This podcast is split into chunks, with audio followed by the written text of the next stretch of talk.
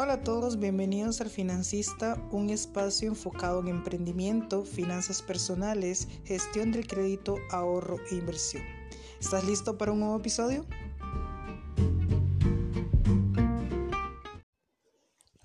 Hola a todos, bienvenidos a un episodio del Financista. Espero que estén muy bien.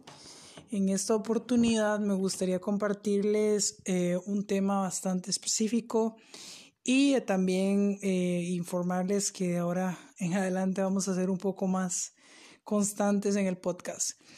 Eh, me gustaría compartirles un tema específico sobre finanzas a prueba de crisis y de qué podemos ir haciendo para ir teniendo herramientas y poder salir de esta crisis lo más ilesos posibles.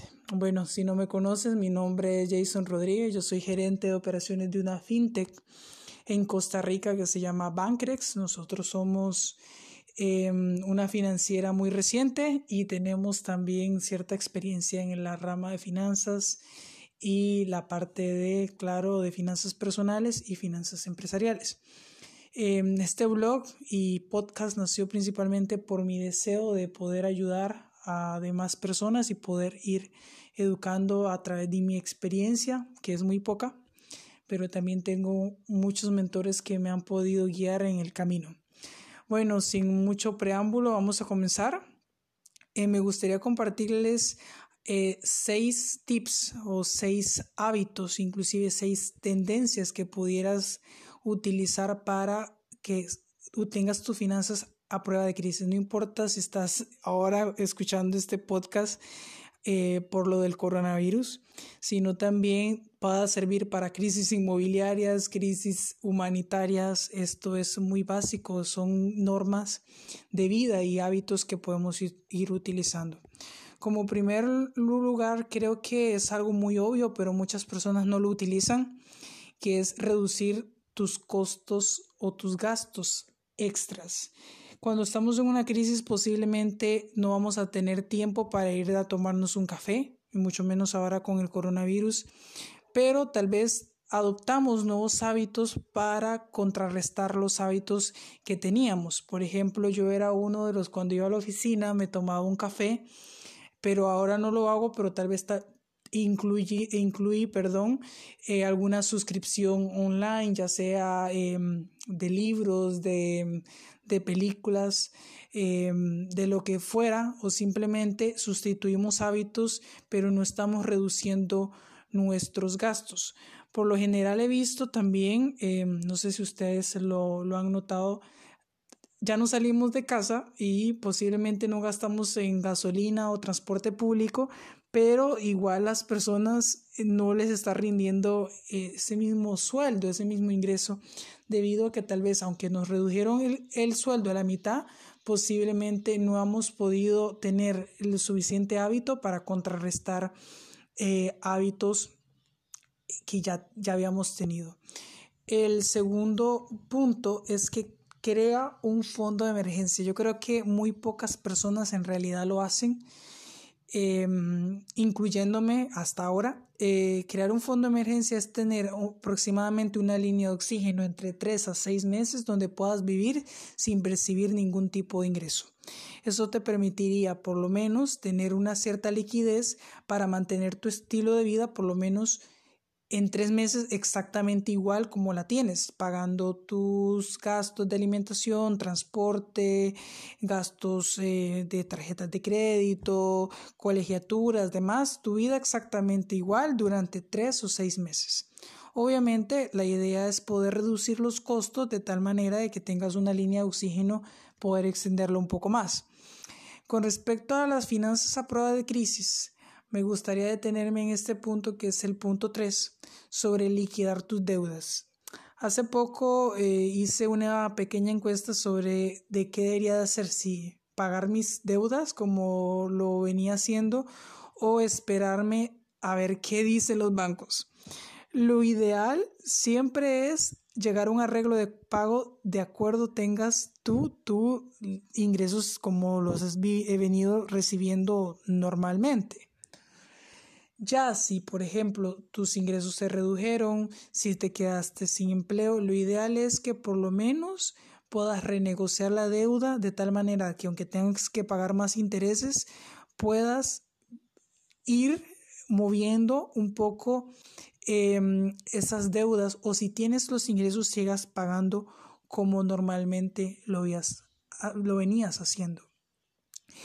Em, creo que es importante liquidar las deudas, ya sea que si te, te liquidaron de tu trabajo puedas principalmente tener la, la, liquidez para poder cancelar deudas y posiblemente ya con, una, con las deudas eh, saldadas puedas pensar en qué movimiento pudieras hacer, si ya sea ahorrar, invertir o simplemente vivir por un tiempo mientras la situación mejora.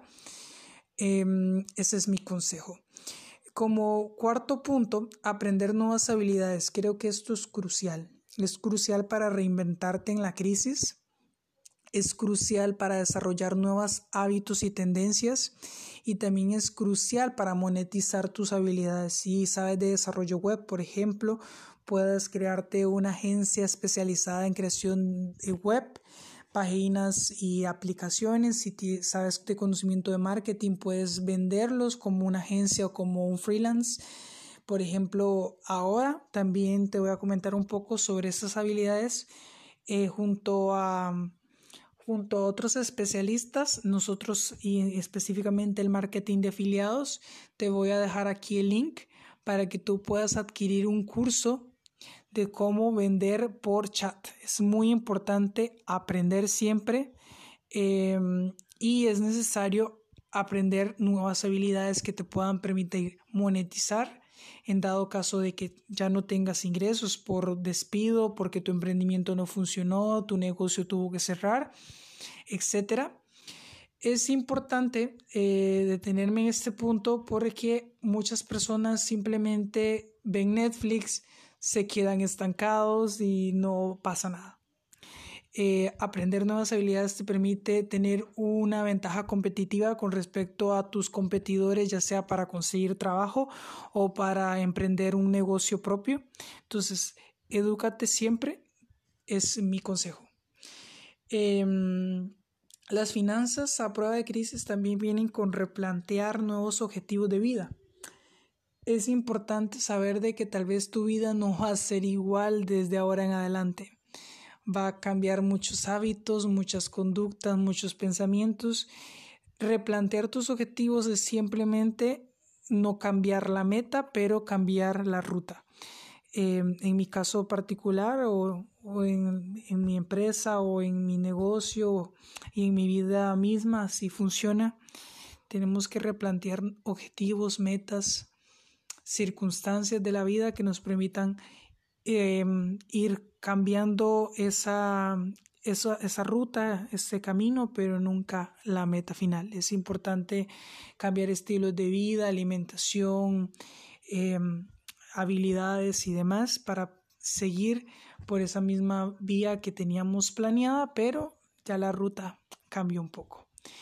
Replanteate objetivos de vida con torno a tus eh, objetivos personales, familiares, valora más la familia, estrecha lazos. Y bueno, creo que podemos continuar con ese punto, que es el siguiente.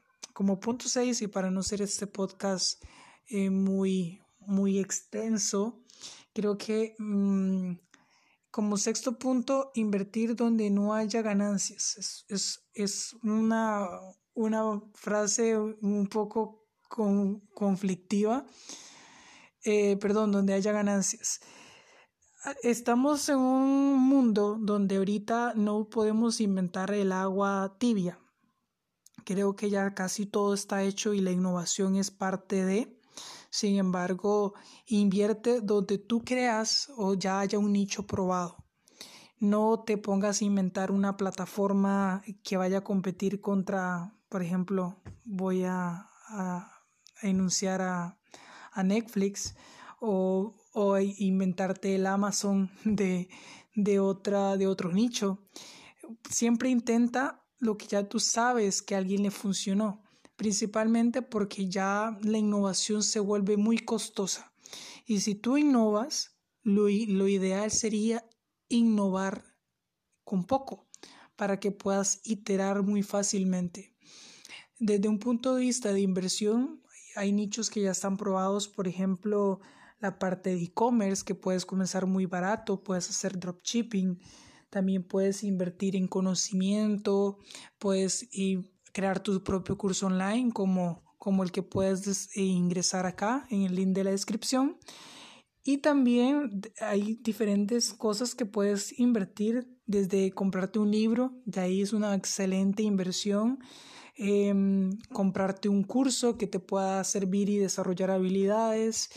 Puedes invertir en algo desde poco hasta lo mucho, sin embargo, siempre trata de que tu inversión ya sepas en qué estás invirtiendo. No puedes invertir solamente porque alguien te lo dijo, meterte a redes de mercadeo y creer hacerte millonario o en criptomonedas, así no funciona. La, la inversión simple, simplemente funciona si tú sabes en qué estás invirtiendo. Por eso no existen los, las malas inversiones, sino los malos inversionistas. Creo que hasta acá eh, dejaré este podcast. Recuerden que pueden escribirnos a través de nuestras redes sociales, también pueden sugerirnos invitados, también pueden sugerirnos temáticas, pueden buscarnos en Facebook, en Instagram, también a través de nuestro blog, que aquí les dejo la, la descripción, y también pueden acceder al curso para que puedan vender en esta oportunidad, un curso con Jorgen Klarik para que puedan vender a través de de chat marketing, que es súper importante. Yo vendo crédito, nuestro equipo vende crédito a través de chat marketing y ha sido espectacular la respuesta.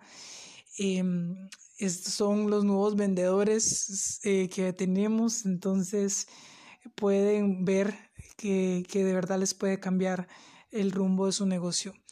Muchas gracias. Espero que estén, que les haya servido este, este podcast y hasta luego.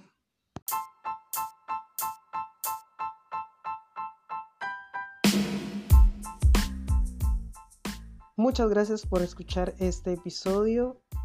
Lamentablemente ha llegado a su fin. Recuerden que pueden enviarnos sus comentarios y opiniones a través de nuestras redes sociales como son el Financista CR en Facebook e Instagram.